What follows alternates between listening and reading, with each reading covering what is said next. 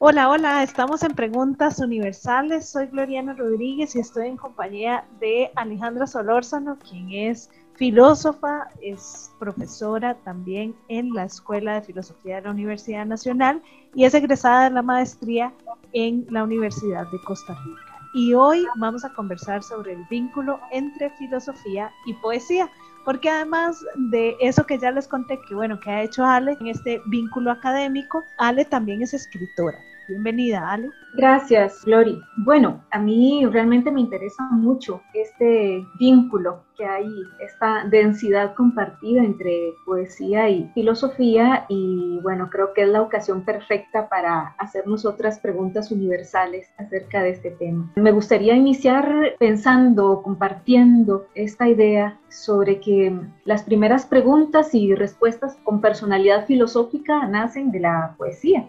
Y antes incluso de, que la filosofía fuera filosofía, ¿verdad? Como nos la heredó Occidente, primero fue la poesía, ¿no? Los grandes poemas fundacionales, los poemas míticos como el Popol Vuh de los mayas, la Ilíada y la Odisea de los griegos antiguos, la Biblia o cualquier otro poema considerado sagrado para una cultura, contiene coordenadas, eh, bueno, que nos sirven para orientarnos como individuos, como sociedades, para enfrentar ciertos temas y ciertas preguntas, ¿verdad?, que causan escalofrío, ¿verdad? Y que son estas mismas preguntas las que nos venimos a hacer a este programa de, preguntas universales. Así que mm, este vínculo entre poesía y filosofía tiene justamente su origen en los, en mitos, en estos poemas fundantes que son justamente los mitos, ¿verdad? y donde encontramos en ellas estas primeras reflexiones protofilosóficas, por decirlo de alguna manera, ¿no? Es en estos poemas míticos,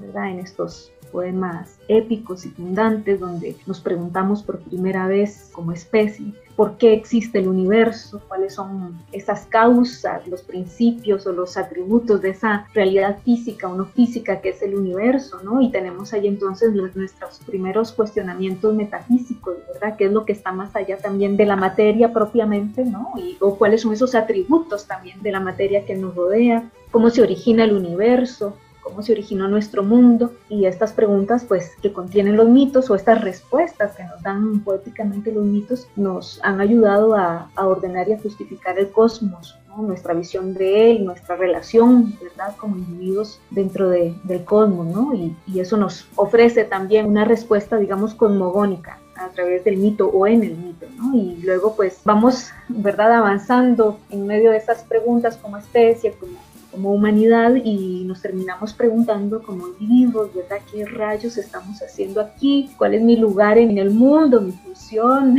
¿verdad? O como decían los griegos, mi telos, ¿no? ¿Cuál es mi propósito? ¿No? Hay un sentido en todo esto, en mi vida. Si continuamos leyendo estos poemas míticos, vamos a encontrar precisamente una respuesta también a estas preguntas, ¿no? Hay, eh, encontramos en ellos los mandatos éticos o las normativas ¿no? de nuestro proceder y de la forma de relacionarnos con las, con los demás o con eso que sea lo otro, ¿no? Esta relación entre individuo y entorno y claramente pues también estos modelos de actuación, de conducta humana, un sentido de estar y actuar en el mundo y, y bueno, con ellos pues elementos morales y éticos. Otro elemento también fundamental es esta eh, noción del rito, de lo trascendente, nuestro vínculo como individuos con este papel de puente que tienen los símbolos, ¿verdad? Y que nosotros y nosotras lo hemos ido evolucionando también a través del arte. Hay una pregunta o hay una respuesta enigmática que nos da el arte, ¿verdad? Que es una forma de,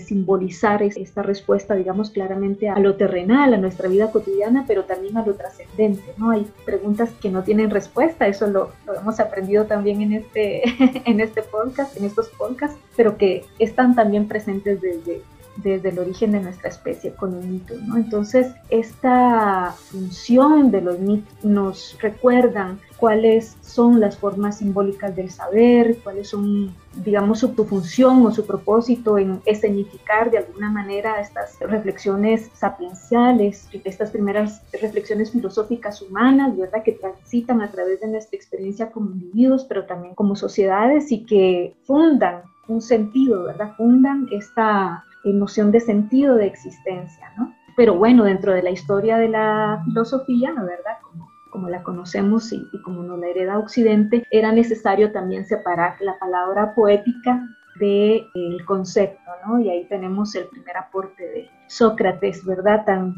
obsesionado con los conceptos y con su necesidad de delimitar qué es la justicia, qué es la verdad, qué es la virtud, ¿no?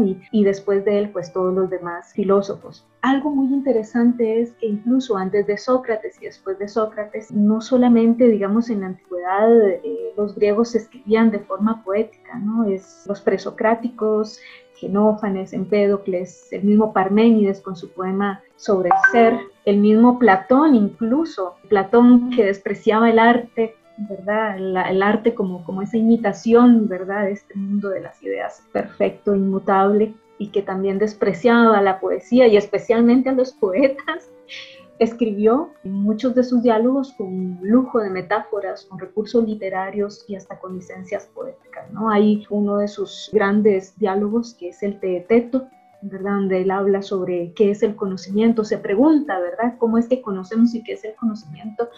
Utiliza una metáfora, ¿verdad? Que de pronto nos, nos detiene a las, a las, los lectores, ¿verdad? Cuando él habla de un corazón húmedo y peludo, ¿verdad? Un corazón húmedo y peludo, pues no lo explica como con, con, tanta claridad, pero pareciera que se está refiriendo al entendimiento, ¿no? Un entendimiento que es un corazón que absorbe, ¿no? En su humedad, que, que es abierto, ¿verdad? Y y vemos también a un Aristóteles, ¿verdad? En su libro de la metafísica para referirse a esto que sea el ser, ¿verdad? Y, y, termina en un capítulo mandándose un texto poético prácticamente, ¿verdad? Para explicar esa gran maquinaria metafísica, ¿verdad? Que movía a todo el universo y él lo llamó el motor inmóvil. Entonces pensamos más adelante en la modernidad y con la ilustración y la modernidad en Kant, ¿verdad? que consideraba que la emoción y los sentimientos patologizan la acción del deber ético y encontramos un texto sumamente poético de él en las observaciones sobre el sentimiento de lo bello y lo sublime. Así que pues no solamente Kant no escapa, ¿verdad?, a esta densidad poética, sino encontramos a Nietzsche, a Simone Weil, a Kierkegaard, a Juan Inés de la Cruz, a Walter Benjamin, a María Zambrano y muchos tantos, ¿verdad? Y pensamos entonces en que hay una, hay una densidad, hay una sustancia poética compartida entre filosofía y que tiene que ver con esa incapacidad de alguna forma del concepto, de los conceptos